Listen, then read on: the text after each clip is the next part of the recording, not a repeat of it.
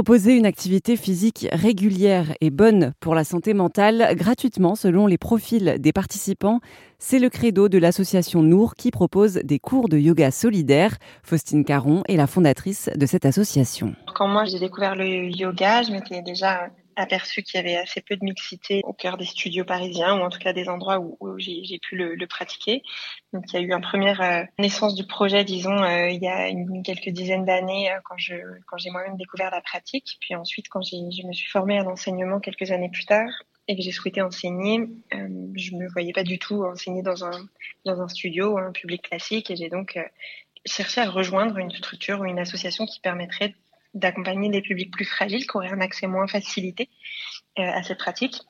En voyant qu'il y avait peu de propositions comme celle-ci sur, euh, sur le marché, euh, j'ai voulu lancer Nour pour justement répondre à ce besoin qui était non couvert jusqu'à présent. Et là, concrètement, dans vos cours collectifs, par exemple, est-ce que vous savez le ratio de personnes peut-être en situation de fragilité économique et des personnes plutôt à l'aise financièrement? En fait, on, on, peut le mesurer puisque les personnes se, sélectionnent euh, euh, la gratuité ou non en fonction de leur, euh, leur niveau. Donc c'est déclaratif pour nous. Donc c'est comme ça que qu'on arrive à suivre. Et il y a environ 80% de nos élèves qui sont dans une situation de précarité. Qui peut bénéficier de la gratuité exactement? Toute personne qui va être bénéficiaire des minima sociaux, donc ça va du RSA au chômage, mais aussi à l'allocation adulte handicapé, et toute personne qui, sans avoir ce statut officiel proposé par l'État, va avoir une situation euh, dite de précarité, donc comme euh, les étudiants, les personnes seniors qui ont le minimum vieillesse ou une petite retraite, les demandeurs d'asile, les personnes en parcours d'asile, euh, mais aussi les femmes victimes de violences qui n'ont pas eu leur propre ni d'indépendance financière pendant un temps ou de, ou de compte en banque à elles.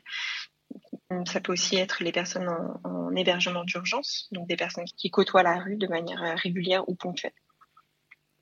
Et qu'est-ce que vous avez euh, comme retour euh, de la part des participants qui sont dans des situations un petit peu compliquées, qui assistent à vos cours? Qu'est-ce qu'elles vous disent ensuite? Pas mal de choses, mais grosso modo, ce qui revient tout le temps, c'est le, bien-être que, le cours, euh, que ce moment de répit a, pu leur accorder. Donc, simplement, soit d'avoir un moment au calme, où il n'y a rien à faire d'autre que euh, profiter du cours, suivre la proposition, se détendre et euh, profiter de cet espace en sécurité. Donc il y a, ça, c'est sûr.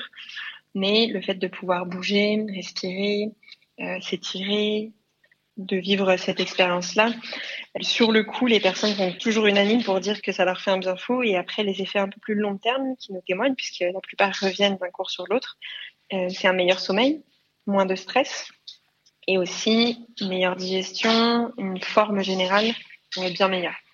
Est-ce que pour euh, certaines de ces personnes, c'est la première fois qu'elles testent le yoga? Oui, oui, pour la plupart, oui. Il y en a qui ont pu euh, très occasionnellement, très ponctuellement tester dans une asso ou dans, enfin, dans un contexte quelconque, mais la plupart sont testés avec nous pour la première fois. Dans cette association, vous êtes combien de professeurs? Alors, on est maintenant bientôt 300 professeurs sur le territoire. Donc, on est un collectif, euh, on a tout un, tout un collectif de professeurs de yoga qui nous rejoignent pour enseigner auprès de ce, ce public euh, un peu partout en France, donc majorité à Paris, mais aussi dans le reste du pays. Et donc, cette communauté, on, on anime et qu'on coordonne sur euh, les différents cours de yoga grâce à huit personnes en interne qui assurent un rôle de coordination, de recherche de financement, de développement, de communication, de gestion de projet, etc. Merci à Faustine Caron de l'association Nour pour cet entretien pour Erzen Radio. Et si ces cours de yoga solidaire vous intéressent, plus d'infos sur erzen.fr.